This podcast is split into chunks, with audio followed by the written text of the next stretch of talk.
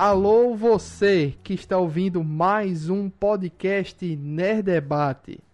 Aproveitando que os filmes do Ghibli estão na Netflix, estamos fazendo episódios especiais sobre cada filme em ordem de lançamento.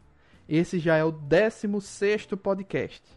Caso queira ouvir os outros episódios, procure em nosso site ou no nosso feed no Spotify, Deezer, Apple Podcast ou qualquer outro aplicativo de podcast em seu celular. Nessa semana vamos debater sobre Contos de Terra-Mar, lançado em 2006.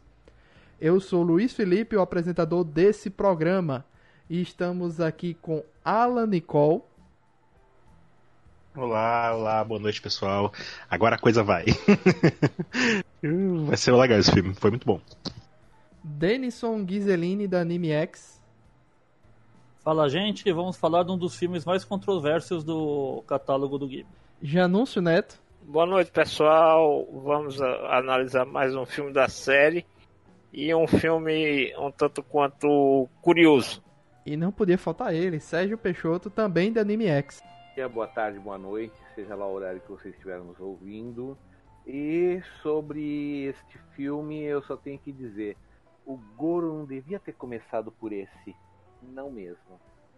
Tá? Mas a gente chega lá. Gedosenki, conhecido aqui no Brasil como Contos de Terra-Mar, foi lançado em 2006. É um filme japonês de animação de fantasia dirigido por Goro Miyazaki, é o filho do ilustríssimo Hayao Miyazaki. O Goro inicialmente escolheu seguir uma carreira diferente do seu pai, né? formou-se como paisagista na Universidade Shinshu, que eu vi alguns comentários que é uma universidade tipo universidade agrícola, né? E trabalhou por anos nessa, nessa profissão. Goro acabou entrando em 2006 na indústria da animação que seu pai fez parte, já tendo dirigido três filmes e uma série de televisão. Essa questão do Goro, a gente vai comentar muito que ela é ela é o coração desse podcast, né? Ela é o coração desse episódio específico sobre contos de Terra-Mar. Porque a gente vai a gente vai aprender durante aqui o programa, né? Que ex existe uma série de livros da falecida autora Ursula K. Le Guin, né? Uma série de livros que o Goro meio que pegou o filme, né? Pegou um pouquinho de cada coisa desses livros e meio que o filme ficou um emaranhado de, de, de coisas que foram capturadas de um filme e do outro e que no filme, pelo menos para mim, deu um sentimento de faltou coisa, faltou explicação, né? Para mim ficou essa é. esse sentimento de e aí? E isso aqui? E essa resolução aos 48 do segundo tempo aqui, que no não caso, veio do o nada. filme não foi feito assim, porque até onde eu lembro, o Goro também leu os livros. E a uhum. opinião da, da autora, que ela disse que esse não, a frase dela principal é: esse não é o meu livro, mas é o seu filme. Era e é um bom filme, ela fala isso, né? Sim, e é um bom filme. Então fica me parecendo que, que o Goro ele fez um apanhado de coisas que ele achava relevante na adaptação dos livros do Terramar, mas ele não se preocupou em fazer uma adaptação, é, principalmente no quesito apresentar para quem nunca conheceu aquela obra. Porque, assim, pessoas que já leram Contos de Terramar têm uma opinião bem mais positiva sobre o filme do que quem só conheceu a partir dali. Porque a ideia do Goro, ao que parece, era muito mais referenciar as cidades, a paisagem, a ambientação, aonde, na minha opinião, ele foi muito bem sucedido, porque o filme, visualmente falando, apesar de estar alguns degraus abaixo, ele mantém aquele padrão de qualidade do Ghibli que a gente vê em Castelo Animado, que a gente vê em Shihiro, Claro, ele está um pouco abaixo, mas ele mantém aquele nível de qualidade. Por exemplo, a cidade lá é muito viva. Ela é muito detalhada. Ela não é uma coisa feita assim a toque de caixa. E na, na E cidade mesmo a gente já tem pequenas informações, pequenas Uhum. coisas que você pensa que ou vai ser importante para a obra e é ignorado. Por exemplo, aquela questão da droga que eles comentam, né? A razia, razia. É, eu pensei que aquilo ali fosse ser um ponto em, em- no filme mais na frente de algo importante e não é. Não é. Aquela ali- feiticeira que aparece vendendo é, tapeçaria e tecido. tecidos, ela, ela também tem mais destaque no, no livro. Tanto é que o, o Falcão, quando encontra ela, diz: O que é que uma bruxa tão poderosa está fazendo aqui vendendo tecidos? Né? Então, aparentemente, eu nunca li os livros dos, dos contos de É Terra Falcão Mar. ou é Gavião? Eu, eu acho que é Falcão. Eu acho. Né? Mas aí o que acontece? O que eu tava pensando ali enquanto eu tava vendo o filme, realmente, o filme ele tem esses problemas de personagens que entram e que saem é, de uma hora para outra sem você saber por que entrou e por que saiu, né?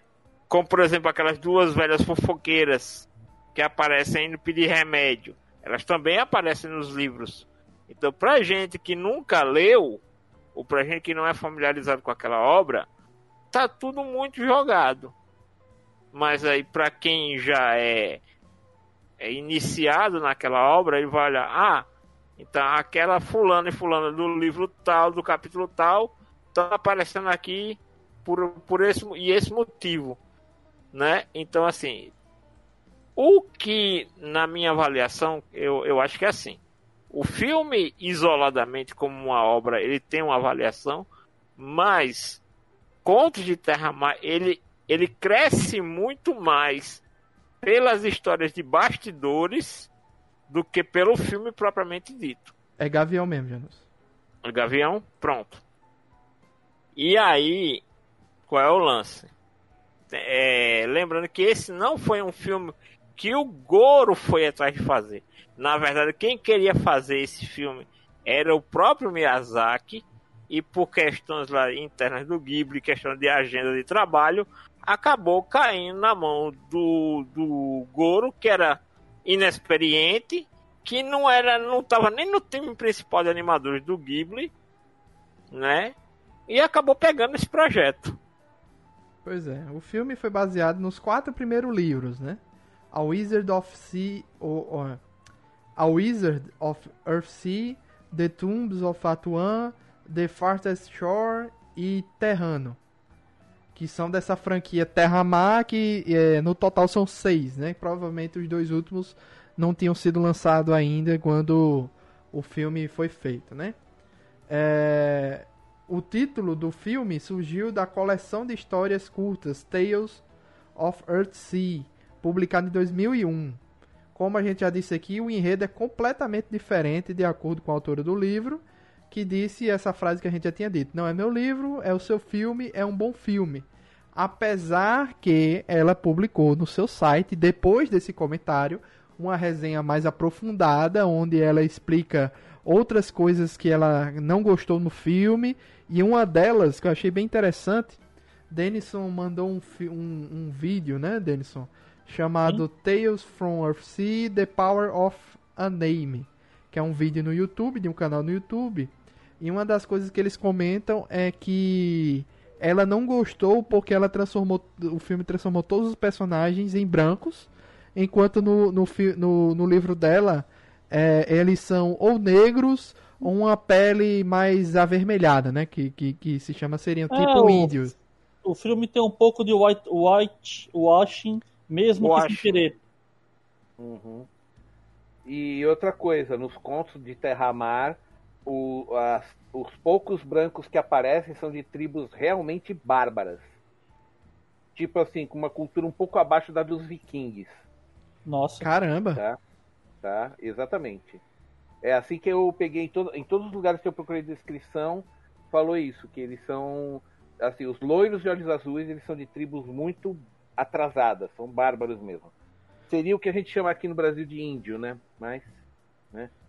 Só Ah. que é índio branco. Agora, não sei porquê o Goro preferiu deixar todo mundo branquinho, né? O que não agradou a Úrsula. Um- Uma coisa que parece que, que é óbvia, o próprio Miyazaki comenta isso, o, o filho, de forma talvez imatura ou de forma de homenagear os trabalhos do pai, a, a estética do filme segue muitas obras do pai, Não, totalmente. Totalmente. totalmente. Sim. Então, isso faz parte do filme ter ficado dessa forma.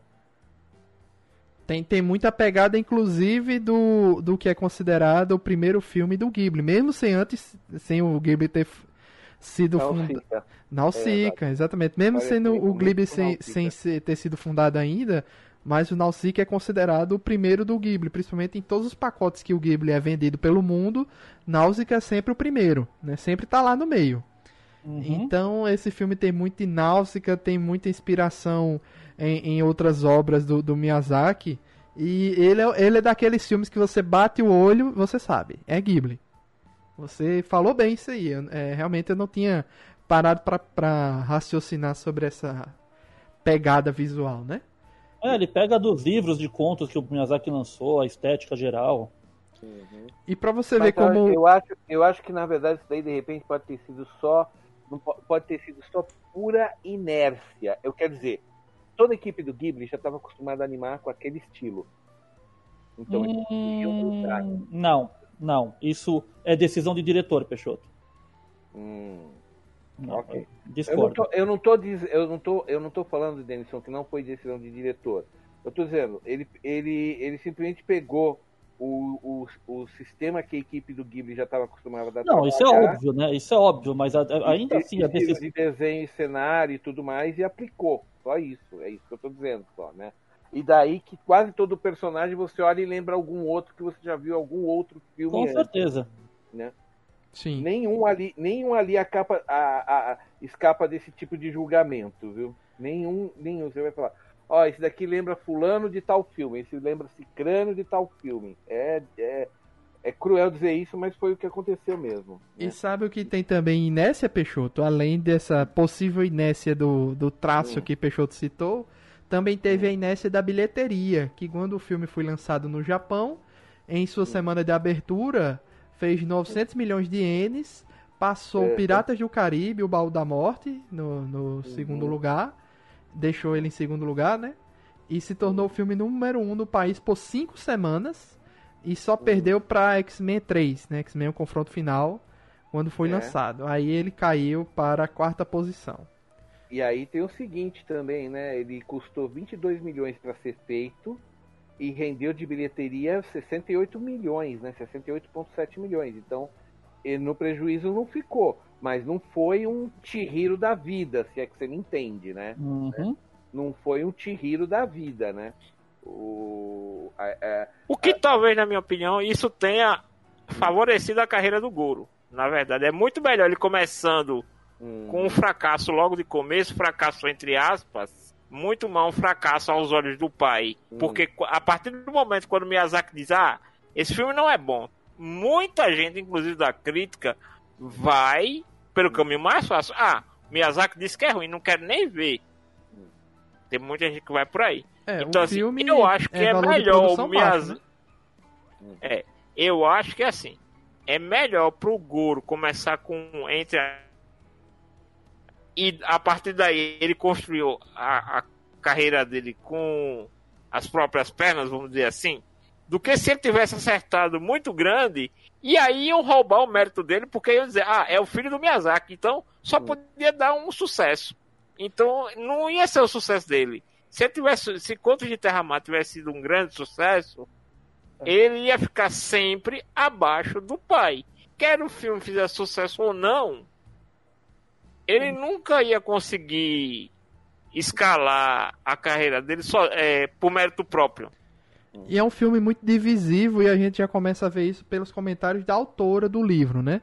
Outro Exato. ponto que ela tocou muito foi que o filme estava muito focado em cenas de violência. Apesar de que ela elogiou muito o visual de natureza do filme, que ela, ela gostou muito, até porque o Goro é paisagista, então ele levou isso a ferro e fogo para o filme, né? Mas é, pra você ver, se a própria autora depois ela se tornou, ela ficou bem divisível nos comentários, o, o público também ficou. É muito meio a meio. É daqueles filmes que ou ame ou deixe, né? Pra você ver como for, como é, como é complicada essa situação. E a gente vai voltar a falar do Goro aqui em outras coisas. O novo filme do Ghibli. Eu não sei quando esse podcast vai estar saindo. Se, se ele vai sair. Eu não sei quando esse podcast vai sair, né? Se ele vai sair ainda em 2020 ou em 2021. Mas em dezembro de 2020 lança ou lançou o novo filme do Ghibli. E é dirigido pelo Goro, né? Então a gente vai voltar em algum momento aqui para falar novamente do Goro, acho que mais duas ou três vezes, com outros filmes do Ghibli, né? Então a gente vê assim que é, esse filme pode ter sido ruim de, de, de crítica, né? Mas não afundou a carreira dele. Ele continuou lá. Ele fez mais filme, ele teve outras oportunidades, né? E a gente vai ver o que é que vai ser do, do, do- o que é que aconteceu com os trabalhos dele no futuro, né? Que eu não conheço nada. E Luiz, só para fins de comparativo, olha uma curiosidade aqui que eu pesquisei rapidinho. Sabe quanto custou para fazer Chihiro, a viagem de Chihiro? Ah, É 19,2 milhões de dólares. Tá? Tá. Ou seja, custou menos do que Terramar, certo? Praticamente 3 milhões de dólares a menos que o Terramar. Mas olha aí, olha a diferença. Sabe quanto deu de bilheteria A- até hoje? 355 milhões de dólares. caramba. Então, Terra Mar, eu acho que ele não, passou de 70 milhões, eu acho. Não, o Terramar chegou a 68 milhões. É. E se Tá. provavelmente por causa das primeiras semanas de exibição apenas. Uhum. Que foi na inércia, todo mundo entrou para ver, mas não foi só isso também. A, a despeito do que falaram, muita gente assistiu e gostou, e porque a gente tem que lembrar uma coisa muito importante sobre a cultura e os hábitos japoneses. Diferente de brasileiro, que tem uma baita preguiça de ler até o boleto que vai pagar, Com certeza. tá? Lá no Japão, eles comem livros. Comem. Eles são condicionados desde pequeno a ler, eles tomam gosto por leitura e eles leem para caramba. E Terra Mar, ou Gendo Senki, como é o nome lá no, no Japão, né? É, não vou dizer que é uma leitura obrigatória, mas qualquer, é, qualquer japonês mediano já deve ter lido ou conhece um pouco. Então, quando eles assistiram o, o anime, na cabeça de todo mundo que assistiu, que já tinha lido o livro, que eu acredito que a maioria do público que foi assistir, que pagou o ingresso, já tinha lido, ou foi ler antes ou depois do filme, certo? O que acontece? Na cabeça deles, aquilo era um resumo do li- dos livros, nada mais, entendeu? Então, talvez por isso não tenham pegado, não tenham batido tão pesado em cima do Goro, tá? Agora, eu não sei o que o Miyazaki tinha na cabeça que ele queria fazer, porque ele ia ter que pegar o mesmo material bruto do Goro e trabalhar com o mesmo período e com o mesmo orçamento. Mas me É. diga, qual foi, qual foi, o que é que envolve o Miyazaki nessa, nessa treta toda? O Goro, ele entrou com o barco andando, ele entrou do zero. Qual Vamos foi o- vamos lá. o- essas críticas que o Miyazaki fez durante essa famosa exibição? Me explica mais. Vamos, vamos por partes, vamos por partes. Primeiro, o Miyazaki estava doido há muito tempo para pegar Terra Mar. Tá? Ele queria pegar isso e fazer um anime de Terra Mar há muito tempo. Tanto que ele tentou uma vez, só que a Úrsula não conhecia ele e dispensou ele esnobado, assim, na esnobada. Ela mesma fala que esnobou quando dispensou eles. Porque ela pensou que era um estúdio como o da Disney. Ih, vamos fazer um daqueles desenhos bobinhos, eu não quero isso para os meus livros. Volta pro teu Japão. Ela, falou, ela disse que falou mais ou menos assim pro Miyazaki. Ela deu uma dispensada esnobada, tá? Só que aí, quando ela soube, mais pra frente, quando, quando o Ghibli começou a pegar fama, o Miyazaki começou a, pegar, a ficar mais famoso, porque, digamos assim, né? Na verdade, ele só começou a explodir depois de Mononoke Hime, concordam? Né? O mundo começou a prestar atenção que existia um cara chamado Miyazaki, um estúdio chamado Ghibli, depois de Mononoke Hime, tá? A partir dali foi só subida. E foi quando ela topou, aí procuraram ela de novo, aí ela topou porque ela já tinha, suponho eu que ela já tinha até assistido alguma coisa do Kid, falou, não, vamos fazer um trabalho legal, vou liberar, tá? Só que o Miyazaki estava produzindo, já estava envolvido com a produção de outro. Era o Castelo Animado nessa época, não era? Ou eu estou falando besteira?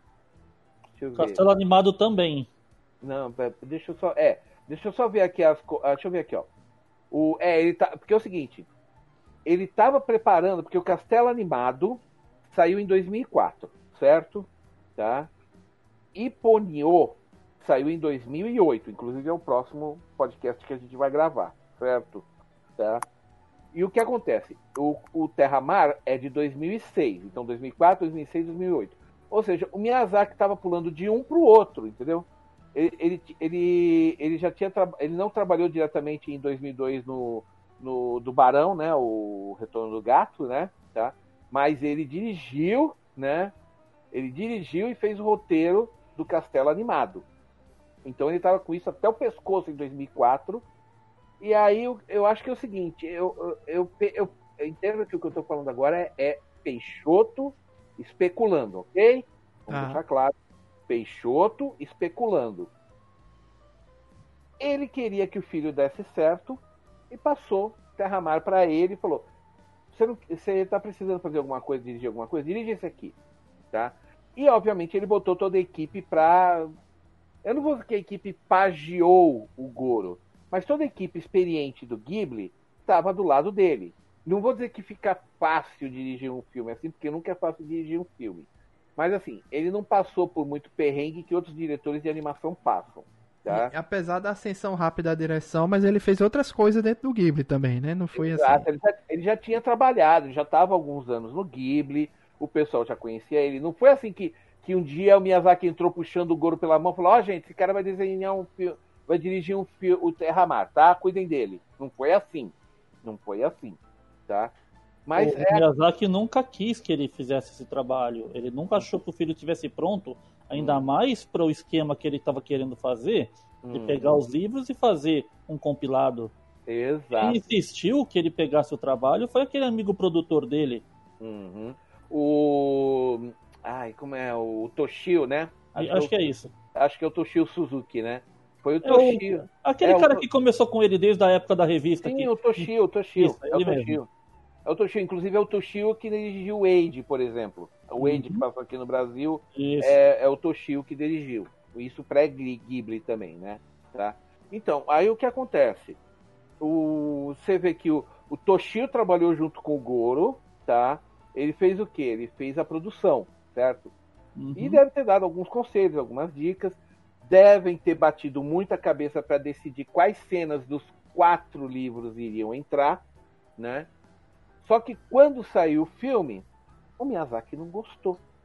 Ele saiu no meio da, da, da exibição. Com uma hora de exibição, ele saiu para dar uma fumadinha rápida é. e, e, disse: é, Acho que eu tô lá dentro há três horas. É, ele falou que já parece que eu tô vendo esse filme há horas. Né? Eu tive a mesma sensação sem nem saber desse comentário do Miyazaki. Sim. E eu Na sei verdade... dizer exatamente onde eu cochilei. Onde eu cochilei. onde eu dei uma dormida. Foi naquele momento Nossa. que ela tava cantando. Não tem aquele momento que ela começa a cantar? Nossa, ah, é aquilo vira uma canção. Não, pra que cantar uma música completa? Sabe? É uma cena bonita, é, mas naquele momento foi o momento que eu estava dando uma cochilada já não sei quanto tempo. E eu tive que voltar para ver o que estava acontecendo. E praticamente assim, são conversas, é o dia dele, deles ali né, na fazendinha, né? Plantando uhum. alguma coisa tal. Ficou assim. extremamente tedioso essa parte. Extremamente tediosa. Não, a, a, eu acho que aquilo ele podia ter feito em 5 ou 6 minutos, não gastar 15 minutos do filme naquele, naquilo. Pois é, e tem sabe? tanta informação bacana, Peixoto. Por exemplo, tem uma informação que a a mulher, eu não lembro se é Atena o nome dela. Hum, é, ela tá comentando que o, que o Gavião salvou ela da, das tum, dos túmulos de não sei o que, que é o nome de um dos livros aqui. Exato, na verdade o livro inteiro é a aventura dos dois. Pronto, olha só que informação massa, mas ela se perdeu ali no meio de. E, de... Outro, e, outro, e, e, e tem outra. O primeiro livro, sabe o que é o primeiro livro do Terra Mar? é a juventude e o crescimento como mago do Gavião. Nossa. É Olha aqui, pra... as tumbas de Atuan, né? Que é onde eles. Exato. Que ele salvou, salvou. Ele. Exato. Na verdade, ele se o, na verdade, praticamente o primeiro e o segundo livro foram negligenciados, não entrou nada. Só referência. Ele, ele, eles só focaram na fase final dos livros, que é quando aparece aquele príncipe que está com aquela, com aquela, a, com aquele tormento, tormento de, de alma, né? Que tá, que é o que, que ele deveria ser o herói, mas passa o tempo todo lá no filme sofrendo pra caramba, né? Tá? É, assim, então, ou a fase final desses quatro filmes, né? Que assim, o último filme. Livro. Livro, é. É porque livro. o quarto livro é o Terrano, que é o nome da, da menina, né? Da Tero, que, que o nome dela que o nome dela que é do dragão, tal, etc. Que é o plot twist do, são dois plot twists do filme, na verdade, né? O primeiro é o do nome é. dela e o segundo plot twist é o que é aquele espírito, aquela hum. alma que tá seguindo o, o príncipe, o príncipe Arém, né? Exato, exato. Isso tudo tá, isso tudo e outra. Desde o primeiro volume do Gavião, por exemplo, tem uma história lá, uma, uma história do Gavião, que ele foi fazer um duelo de, ma de magia com outro mago e ele acabou evocando uma sombra um demônio, né?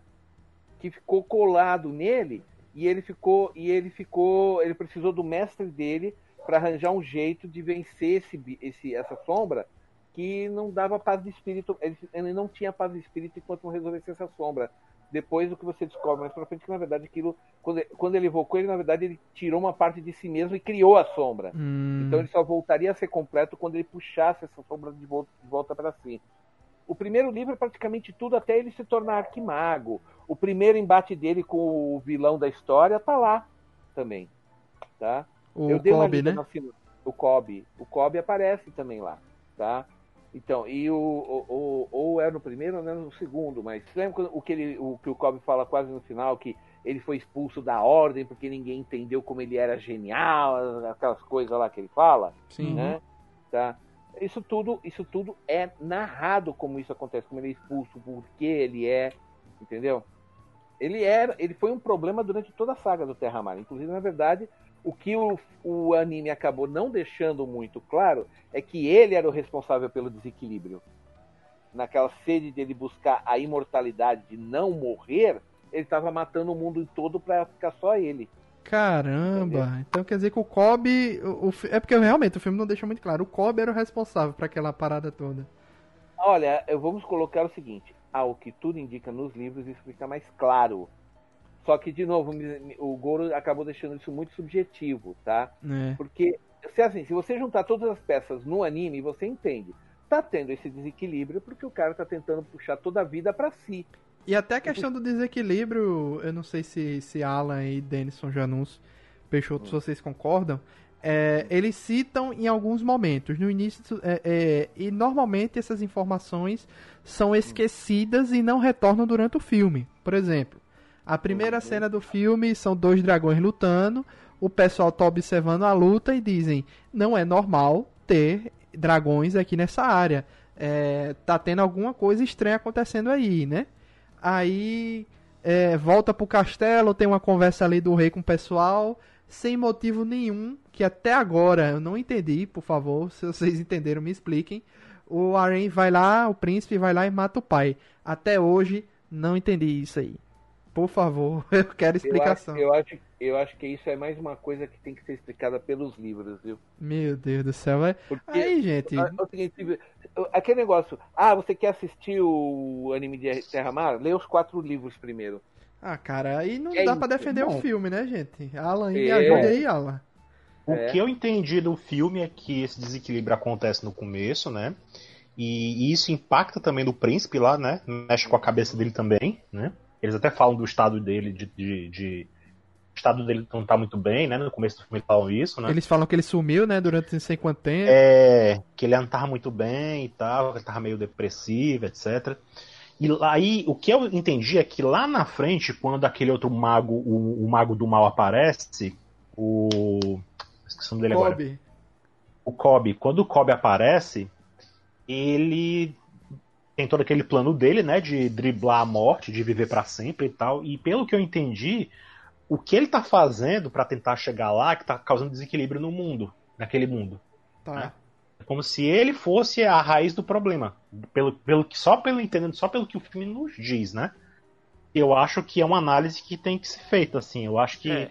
é, é- é como você fala, é como é, eu entendo a revolta do Luiz. É muito difícil você analisar um filme procurando coisas de fora, né? É muito, Pois dif- é, muito- cara. Porque eu fiquei É? assim, é, o plot, o aquele filme plot é twist do... exatamente isso. O plot a twist ideia do... do... filme é essa, Luiz. Não, eu entendi, mas assim, o plot twist, por exemplo, do, daquele espírito que está atormentando o Aranha o tempo todo, que está perseguindo ele, na verdade não é algo que quer prejudicar ele, mas é tipo o lado bom dele, que está atrás de se, de, de se unir novamente com o corpo, né? Para ele finalmente encontrar uma paz interna e buscar e ele mesmo buscar a justiça que ficou para trás, né? No caso ele voltar para a terra dele e cumprir a pena por ter feito a besteira que ele fez. Então era meio que a culpa, né? Era a representação da culpa seguindo ele. O tempo todo ele fugia.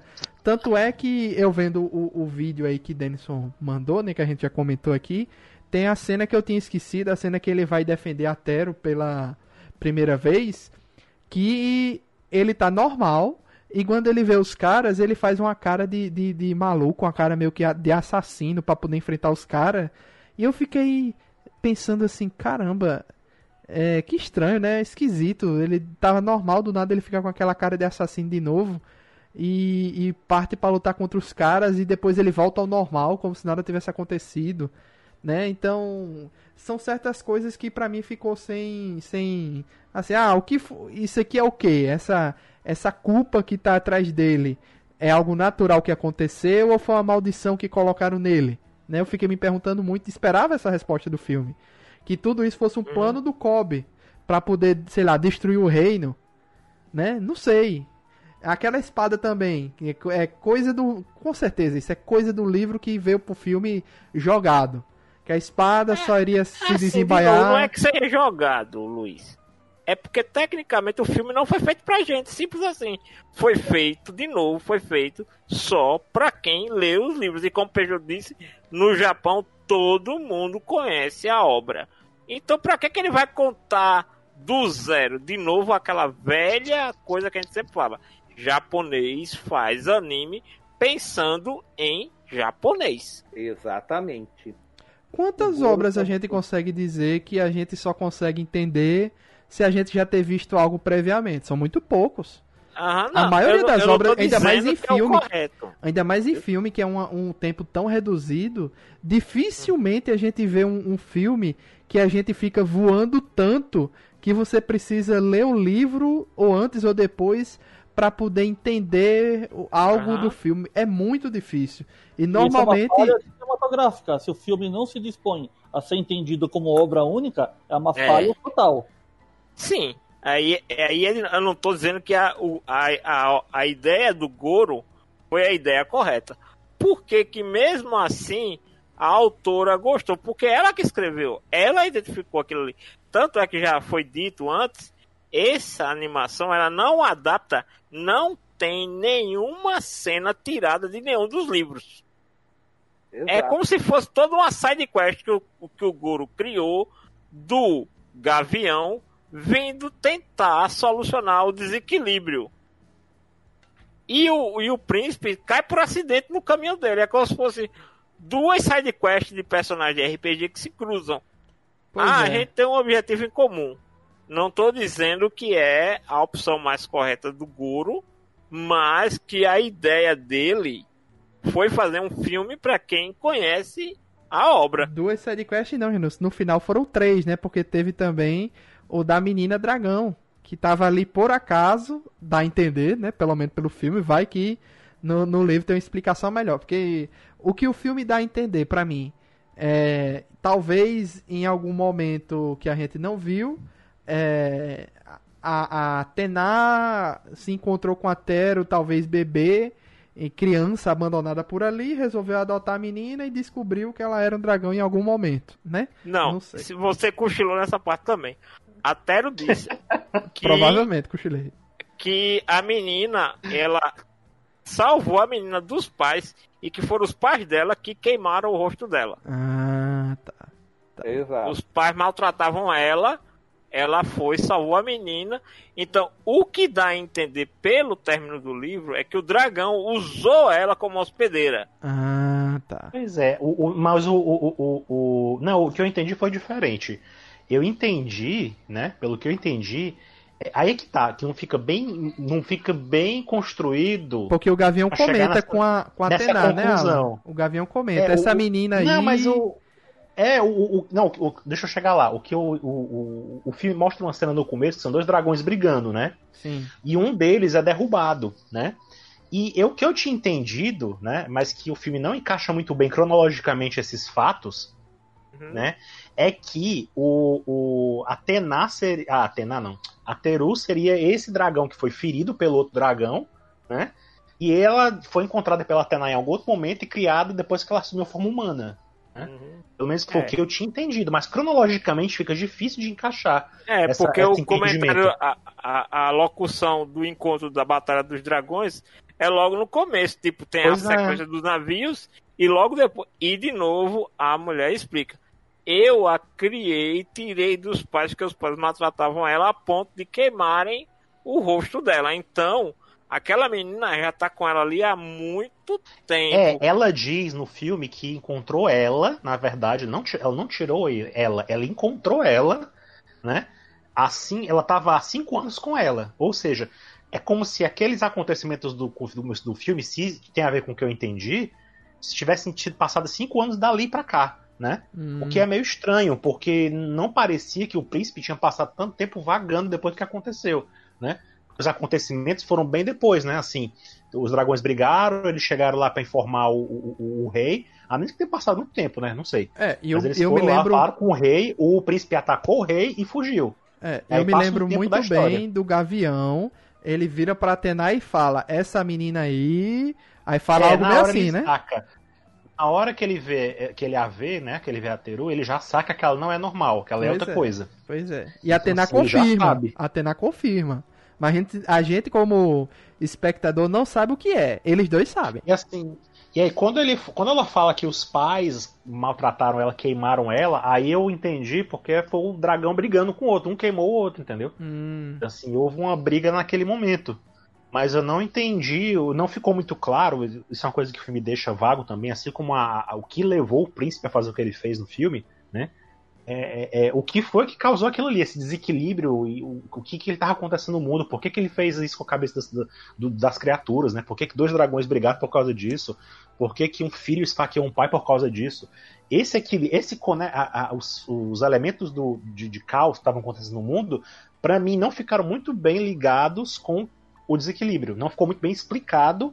A né, ligação porque- do, da, da obra do Kobe, que a gente tem que lembrar que é, É. ele, ele querendo se perpetuar, né? Aquela ideia de que a morte faz parte da vida, né? Uhum. Então assim, você não pode viver sem morrer.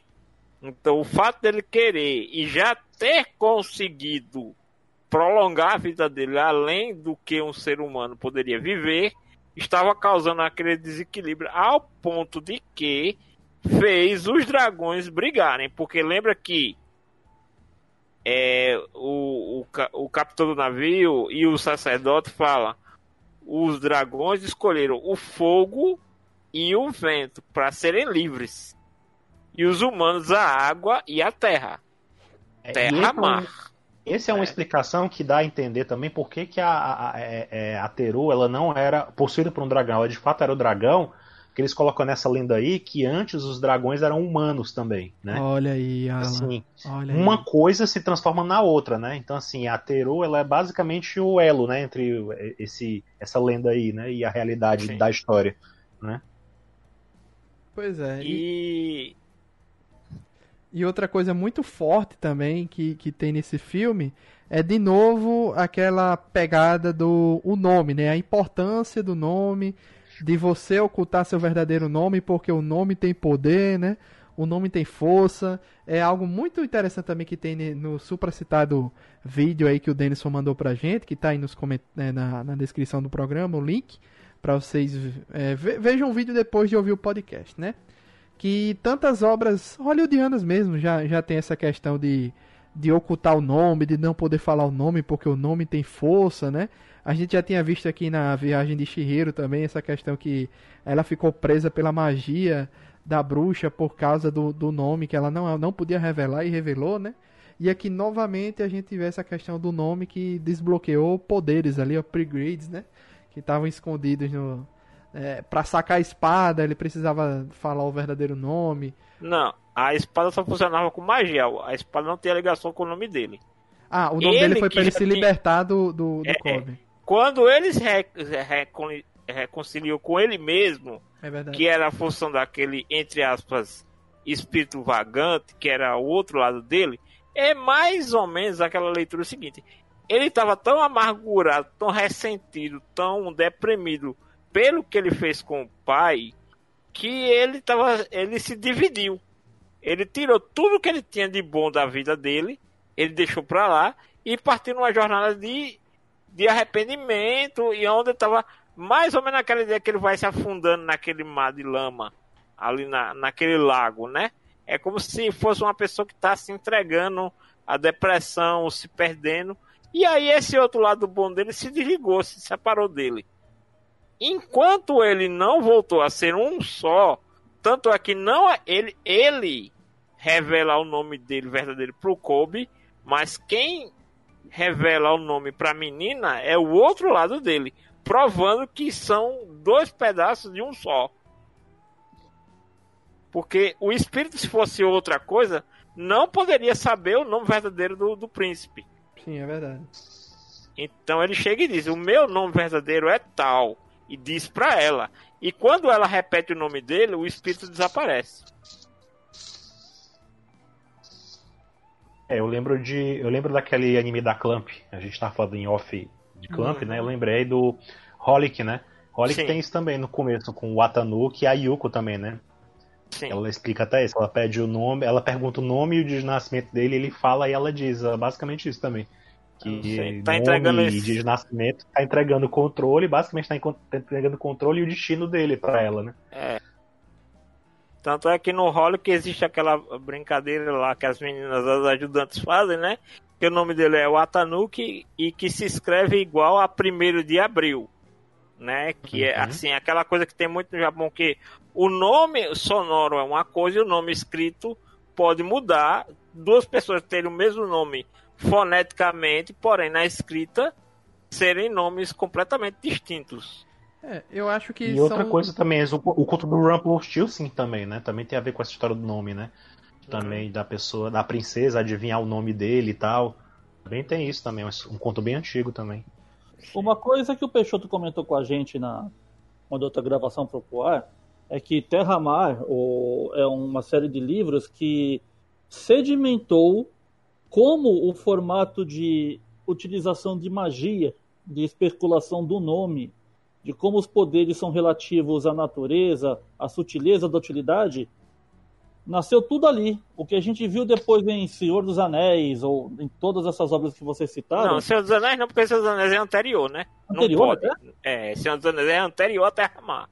Ah, Lembrando que o Hobbit, o Hobbit é de 32. É, por ah, isso, verdade, Denison, que, que durante o filme eu olhei muito pro Gavião, o, o arquifeiticeiro, né? Eu lembrei muito de Gandalf em muitos momentos que ele estava agindo, ele levantava o cajado e o cajado iluminava, ele ia no cavalo. Eu me lembrei muito em muitos momentos como a magia às vezes era algo muito discreto, né? Que, que você não precisa ficar é, emanando bolas de fogo. esse papo do nome e, e, e, de como isso é manipulado na história foi sedimentado em Terra-Mar. Sim. Terramar que trouxe isso pra gente a gente. Popularizou esse uso da magia. É, é a o, pegada o... Senhor dos Anéis é da magia ser mais discreta. Você não precisa ficar fazendo Sim. furacões e tornados e tempestades. É, que é o lance do Gavião, né? Que é um mago muito experiente, assim como Gandalf. E aí ele não ostenta o poder. Tanto é que ele usa o poder de maneira tão sutil que quando ele foi lá, que, que os caras estavam procurando por ele lá no mercado, ele só mudou o rosto, ele não mudou a aparência dele como um todo. Pois é.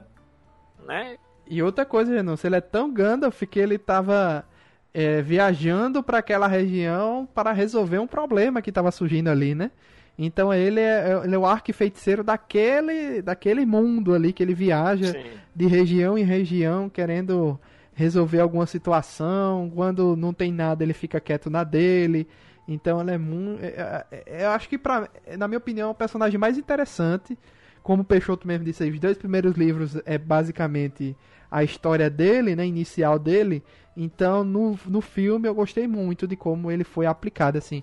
Estou buscando coisas boas pra falar, tá, gente? Eu tô catando aqui coisas que eu achei Ele me legal. lembrou também, o, o Gavião também me lembrou é, aquele personagem que aparece Nausicaa também. Que é aquele bigodudo, aquele velho bigodudo que encontra com ela. No...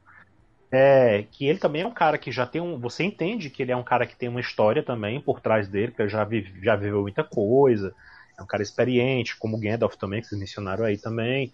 Então, assim, ele é o cara que atravessa a história da- do, do personagem principal do filme, né? Já com a bagagem toda por trás, né? E é daqueles personagens que normalmente já é, a gente percebe que ele sabe mais do que ele fala, né? Uhum. Ele, ele oculta informações importantes porque essas informações importantes não podem vir a público em alguns momentos, porque isso poderia atrapalhar todo o andamento daquela coisa que ele quer resolver. Então ele guarda e no momento certo essas coisas acontecem, ele está presente para para ou, ou impedir alguma situação.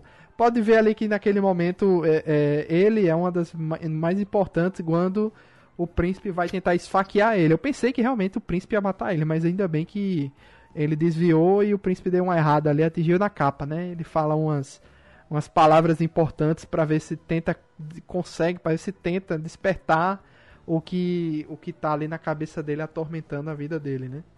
Então, E, e o, o, o Kobe só per- percebe depois que o, o príncipe não o atravessou com a espada, né? sim, ele olha pra trás assim e, e, e, vê que acertou a capa, né? Então, assim, minha opinião sobre o filme, minha opinião aqui geral, a gente tá caminhando aqui pro final do, do podcast, né? Minha opinião é um filme com conceitos legais, certo? Com ideias interessantes, mas que na hora que elas foram juntadas, é, muitas delas ficaram vazias, sem explicação, ficaram por aí, soltas no meio do caminho. É, eu não diria nem que é um filme mediano, é tão difícil julgar esse filme, porque eu, eu sinto isso, né? As informações paralelas que ficaram para trás nos, no- por causa dos livros, né?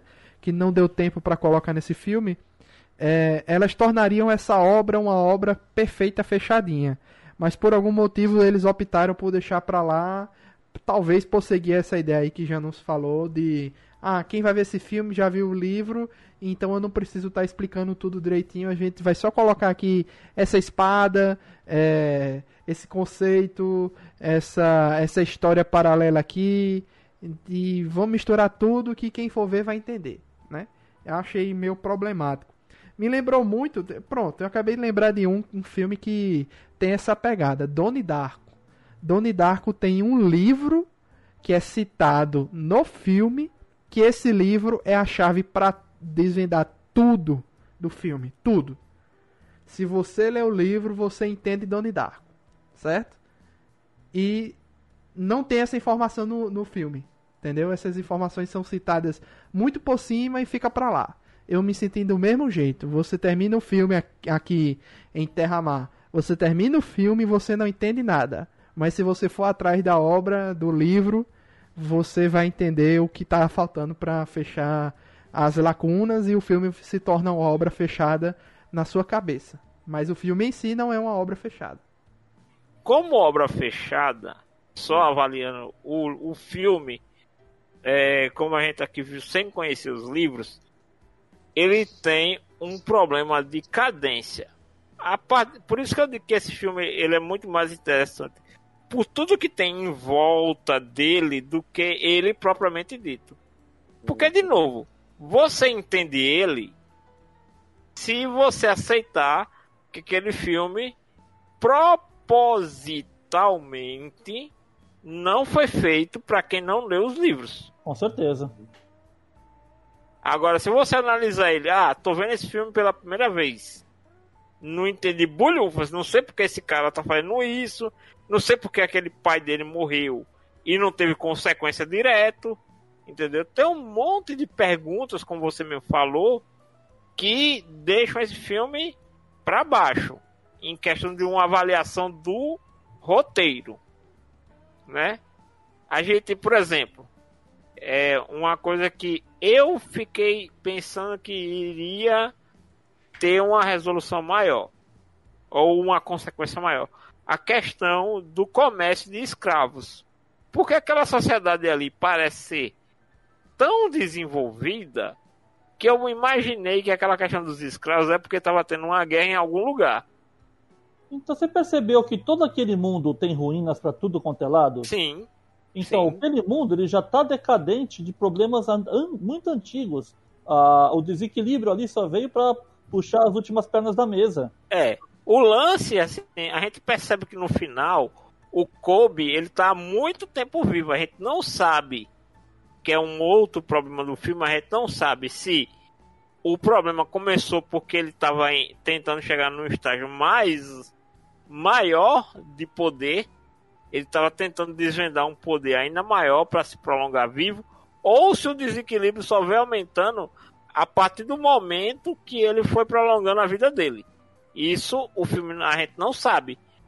O que dá a entender é que aquele, aquele desequilíbrio apareceu e aí o Gavião saiu em jornada como o mago, né, vamos dizer, responsável por aquele mundo e ali e descobriu a causa daquele desequilíbrio. Muito provavelmente porque em algum daqueles embates nos livros, nos primeiros dos livros, o, o Gavião tenha pensado que matou o Kobe. Uhum. Sim, sim, sim. Porque assim, na, é, na, quando na ele verdade- encontra, quando ele verdade- descobre que o Kobe tá vivo, Hum. ele meio que você vê que ele meio que, ah, agora eu sei o que é. Hum, tá. Exatamente. Ah, o duro é que esse filme é tão desconexo pra explicar as coisas que a gente tem que ficar construindo esses pedaços desnecessariamente. É. É, é um problema fica- sério de continuidade. É É, ele tem o, os- o- ele não tem problema de animação, a animação dele é excelente. Sim. O, o, o assim, a- de novo, ele tem muito daquilo que o Castelo Animado tem muito pouco, que é a livre adaptação. Hum, ok. Entendeu? Tipo, a gente sabe que o Castelo Animado não é uma adaptação 100% fiel da obra original, mas é algo que não compromete o andamento do filme isoladamente, Uhum. que é o oposto completo de Terra-Mar. Ele é uma livre adaptação, certo? Ela é uma livre adaptação que acaba no final de tudo comprometendo a experiência de quem vai conhecer aquela obra pela primeira vez, entendeu? Uhum. Tipo, a gente que nunca teve acesso ao livro, tal, a- a- ou as pessoas que estão tendo conhecimento ou que vão procurar conhecer um pouco mais sobre de onde veio o Terra-Mar, né? Podem se interessar em ver ou simplesmente abandonar de vez a experiência. Eu não quero nem saber se a animação é assim, não quero nem saber do livro que inspirou isso daí. Sim. Tem pessoas que podem ter esse tipo de reação. Alguém mais quer comentar alguma coisa antes de encerrarmos? Sim, eu queria falar só um pouco da autora também, se for possível. favor. É. Tá? Depois eu vou comentar minha opinião também, mas fa- fala aí, Peixoto. Fala. Não, porque é o seguinte, a questão é que a Úrsula, ela escreveu muitos livros. E ela é uma, é uma escritora muito competente. E uma das obras em que ela é mais lembrada é justamente os Contos de Terra-Mar, porque ele foi escrito numa época que estava se começando a conhecer o Senhor dos Anéis. Ele chegou, assim, o timing foi perfeito, se é que vocês entendem, sabe? Quem, quem queria, a quem leu o Senhor dos Anéis e gostou e queria mais, podia pular para Terra-Mar Porque, é, é, apesar de ser uma outra escritora, era um mundo de fantasia, com magias. E, e, e o seguinte: todo o conceito que a gente viu sendo aplicado em vários quadrinhos, em vários, em vários, em vários filmes ou, e até em desenhos animados, sobre a questão de como os magos eram, qual era o poder dos magos, a questão do equilíbrio, e principalmente a questão de que nomes têm poder.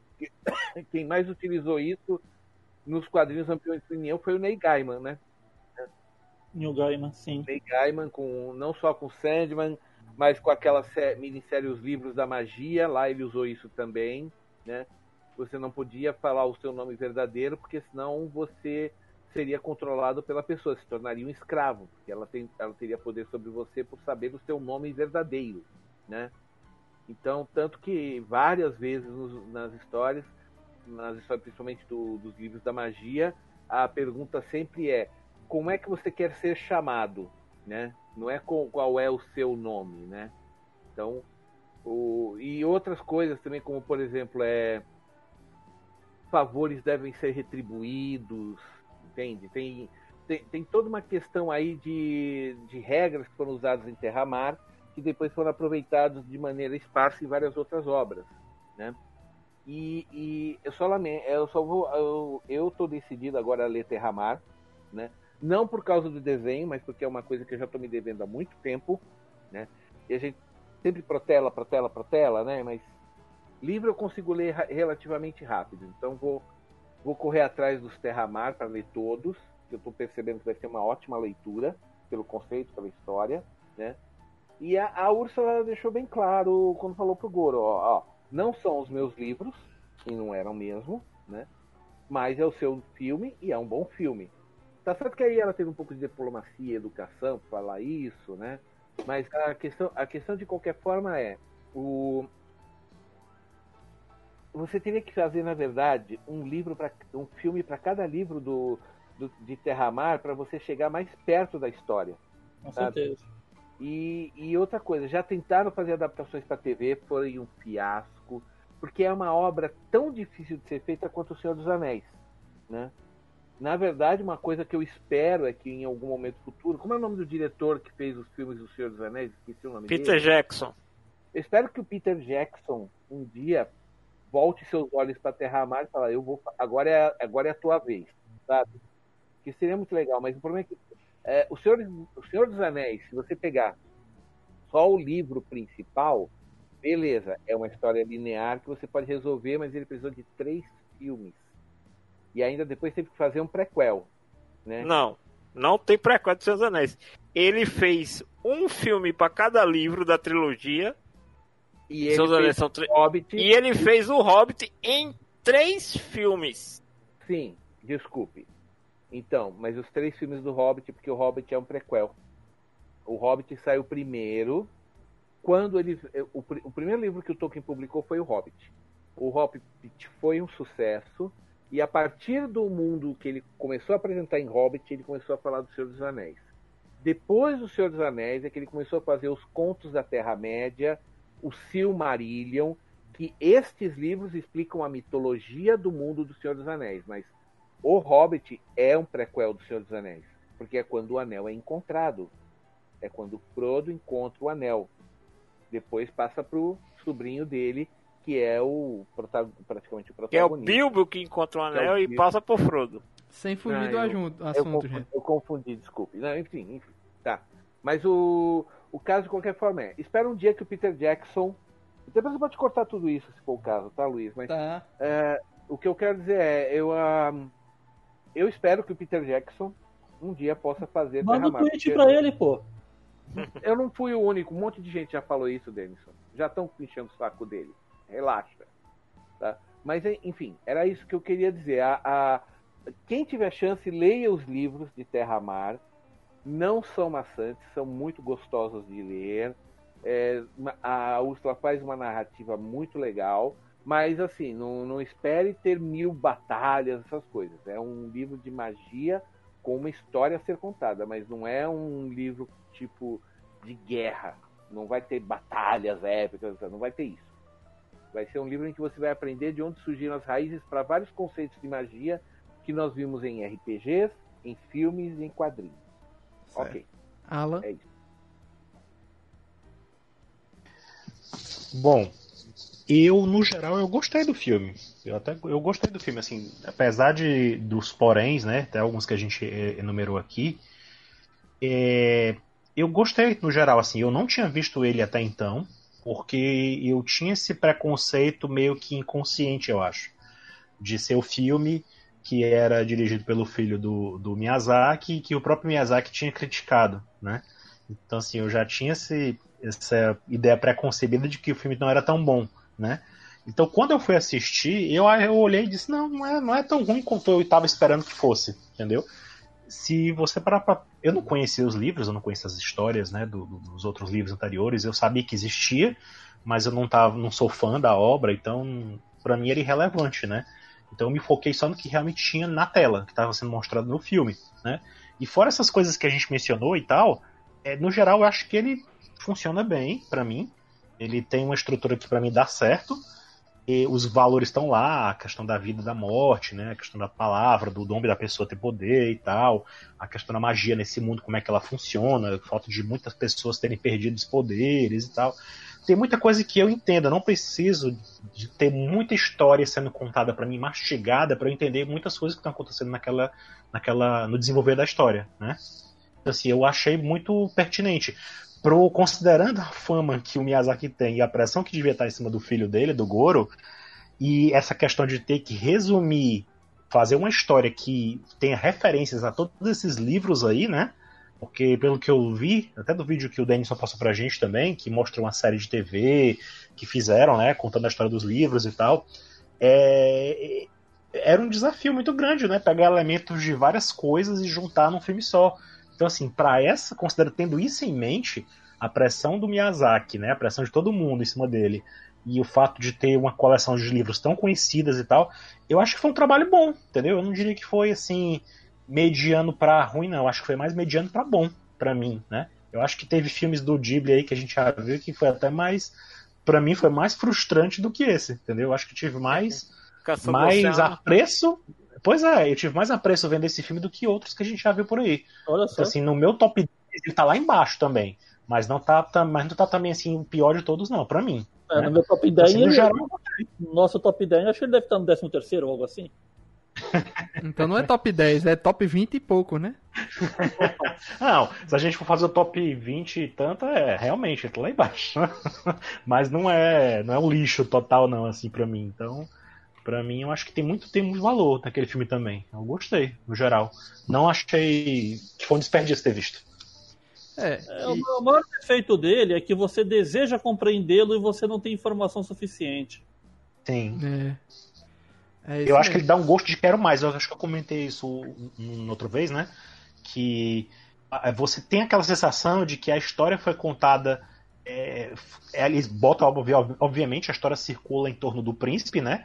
Da Uhum. história do príncipe e tal. Mas você percebe que, na verdade, o príncipe se atravessou no meio de outra narrativa que é a do, do, do Gavião, do Arquimago, né? Então, assim, fica uma, uma junção que não colou tão direitinho, né? Ficou. E aí parece que uma jornada que deveria ser tão maior ficou reduzida no final, né? Sim. Porque você percebe que o Kobe e o, o Gavião se enfrentaram antes, que ele já teve uma batalha mega lendária aí, que o Kobe foi deixado praticamente morto e o Gavião nem achava que ele não tinha nem sobrevivido. Enfim, tem todo um um background por trás que eu entendo, que eu não acho ruim assim o fato de terem só colocado, né? Como eu mencionei, eu, eu consigo entender algumas coisas, não precisa me contar tudo, mas eu percebo que a história podia ter sido muito maior e ela não foi. Eu acho que esse problema é corrigido, Alan, porque eu acabei de ver aqui que Gedo Senki é o único dos filmes do Ghibli que o Goro é o escritor, o roteirista e o diretor. Nos outros, ele é só diretor, entendeu? Então pode Uhum. estar aí o problema que a gente vai ver, né? Veremos aí nos próximos que o, o Goro tem mais dois que o Goro é diretor, né? O, o novo de 2020 e tem um de 2011. Então vamos ver aí o que é que vai acontecer, né? É, eu sei que a gente já tá na reta final desses podcasts. Faltam seis episódios. E o próximo é o Ponyo, né? Como o Peixoto já disse aí. É, Uhum. faltam seis episódios pra gente terminar é, essa saga que a gente tá aqui do Ghibli, né? Do que já foi lançado são cinco. Eu estou contando o de 2020, porque a gente não sabe se a Netflix vai trazer em 2021, se vai trazer. Acho muito difícil trazer no lançamento, né? Mas pelo menos em 2021, no início ali de 2021, ele traga que a gente faz análise. Então, do que tem na Netflix, faltam cinco episódios e se contar com filme novo, faltam seis. E já tem um anunciado aqui que tá como data para estreia ainda. Não sei não, não vi nenhuma informação sobre. Já foi anunciado, gente? Vocês sabem dizer se tem outro além desse que vai sair agora? Por enquanto, acho que não. Colocaram o nome aqui, deixa eu jogar no Google só O pra... Miyazaki não tava trabalhando em alguma coisa? O Miyazaki não, Não, tava trabalhando em alguma coisa por aí? Trabalhando num filme chamado Como Vai Você, É esse Desde- mesmo. desde 2017. É só esse. É esse mesmo que já botaram na lista aqui. How do you live? É, como você está ou como você vive, né? É. Só que, só que calculam que ainda vai demorar mais uns três anos para ele terminar, porque só tem só tem 40 minutos feitos mais ou menos até agora em três anos. Hum, tá. É, mas já colocaram na lista aqui, mas tá sem, Hum. sem data pra estreia. Mas Hum. eu estou muito feliz com a- o nosso progresso aqui desse Hum. podcast. Passou mais rápido do que eu imaginava, né? A gente Uhum. é, passou mais rápido do que eu pensava. E graças a esse podcast do Ghibli, não teremos pausa esse ano, né? A gente vai emendar 2020 e 2021 com episódios sem parar. Tá, gravação a gente vai ter pausa, né? Também que eu preciso dar uma, dar uma relaxada aí. É, mas em questão de, de podcast, sempre vai ter aí. A gente vai emendar e eu pretendo terminar o mais rápido possível de publicar pra gente ir em busca de novos projetos, né? Quem sabe, né? Novas coisas aí envolvendo anime para 2021. Então é isso, amigos. Obrigado aí. Que Pra quem não sabe, fica de extra aí. Pra quem tá ouvindo até o final. A gente tá regravando esse episódio porque o anterior deu problema. E pra regravar ele, tive que fazer uma gambiarra aqui porque o bot do Discord não tava funcionando. Então eu espero que pós-edição não tenha nenhum problema com o áudio de ninguém. Certo? Vamos torcer porque ele vai ao ar com o que tiver aí de bom ou de ruim. Certo? Obrigado aí aos amigos Alan, Denison, Peixoto e Janúncio. Obrigado a todo mundo que ouviu até o final. E até a próxima, pessoal. Valeu. Tchau, tchau. Tchau, valeu. Tchau.